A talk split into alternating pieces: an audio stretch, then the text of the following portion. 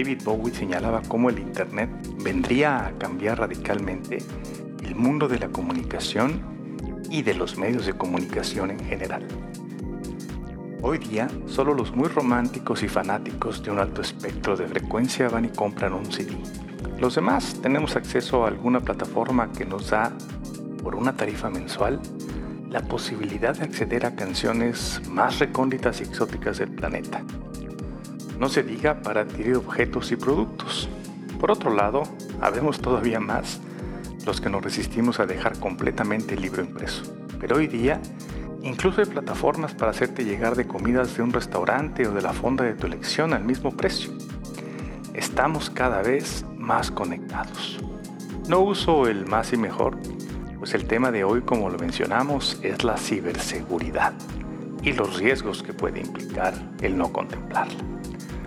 Nunca me he ostentado de ser un hacker famoso, pero como todo ingeniero en sistemas electrónicos y Linuxero, desde un principio de los tiempos, me ha tocado platicar y soñar no solo con algoritmos, sino también con modems, con el modelo OSI, con los virus electrónicos y vivir la transición del uso de las técnicas más avanzadas, no solo para hacer que mis robots hagan lo que les pida, sino también para evitar que la gente se meta y cambie sus configuraciones. El estudio de la ciberseguridad ha resaltado la importancia de seguir sumando esfuerzos entre gobiernos, entidades fiscalizadoras y reguladoras, asociaciones, academia e iniciativa privada para concientizar, establecer las mejores prácticas y capacitar en ese importante tema. La transformación digital puede reducir las brechas que tenemos los países, organizaciones y personas, pero es imprescindible que conozcamos y apliquemos medidas de ciberseguridad para poder aprovechar las posibilidades del mundo digital al que nos encaminamos. Ya no hay tiempo para la lentitud, la duda o la burocracia. Los delitos cometidos con ayuda de la tecnología van en rápido ascenso y no van a parar. Debemos sumar y actuar ya. Desde hace, algunos años me he dedicado incluso a impartir la asignatura de Inteligencia Artificial y Ciencia de Datos para la Ciberseguridad, motivado principalmente a que nuestras empresas es cada vez más difícil contar con gente talentosa capaz de lidiar con situaciones complejas.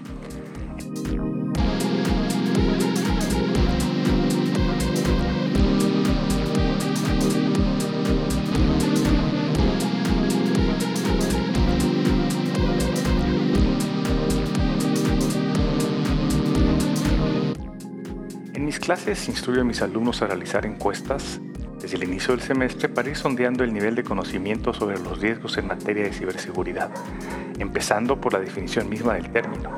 Y los resultados son abrumadores. Casi el 70% de las empresas no toman las medidas necesarias para afrontar los riesgos que implica la vulnerabilidad en la seguridad de las redes.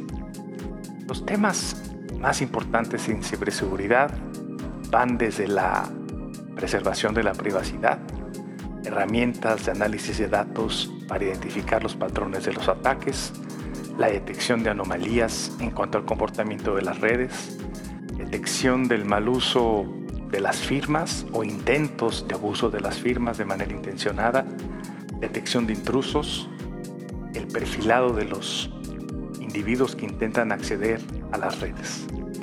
Para esto utilizamos desde métodos estadísticos, modelado bayesiano, algoritmos de clusterización, aprendizaje automático, redes neuronales, aprendizaje profundo, reconocimiento de patrones, modelado matemático de los ataques, incluso criptografía, herramientas numéricas como Random Forest para aquellos problemas donde podemos definir heurísticas, el filtrado de Kalman, la correlación, la distribución de valores singulares, etc. Es que debido a la llamada transformación digital, cada vez más no solo nosotros estamos más interconectados, sino que nuestros propios aparatos comienzan incluso a tener sus propios comportamientos. Ha habido más de una broma de mal gusto, por ejemplo, en la radio al invocar a todos los Alexas o Google Homes que reporten sobre alguna intimidad del despistado radio escucha, generando un sonrojo anónimo por lo confesado por dichos aparatos. Claro que también hay una sobrevaloración del Internet of Things, más de uno se ha comprado sus zapatos tenis con conectividad a Internet para poder ir midiendo y presumiendo en redes sociales los pasos que uno realiza y así reportar qué tanto nos falta por caminar para cubrir esa cuota.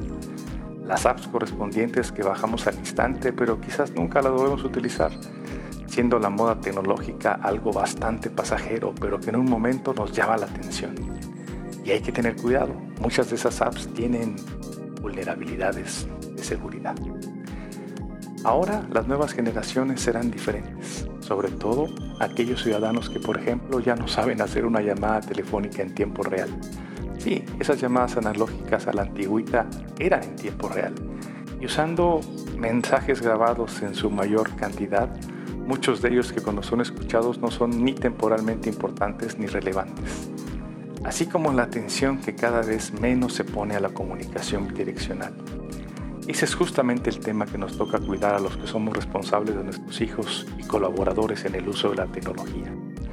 No hay nada de qué asustarse, salvo de no entender y no saber los riesgos. Eso sí es grave. La gran mayoría de las extorsiones son falsas, no así el temor de la gente que ha sido víctima. Primero de la desinformación y segundo de la alevosía de los malosos. Eso sí, muy bien informados. La tecnología va más rápido que la ley y no se diga la explotación de la misma, justamente en los que abusan de ella. Por eso, en esta era y economía del conocimiento, la mejor herramienta es el conocer la tecnología que uno utiliza.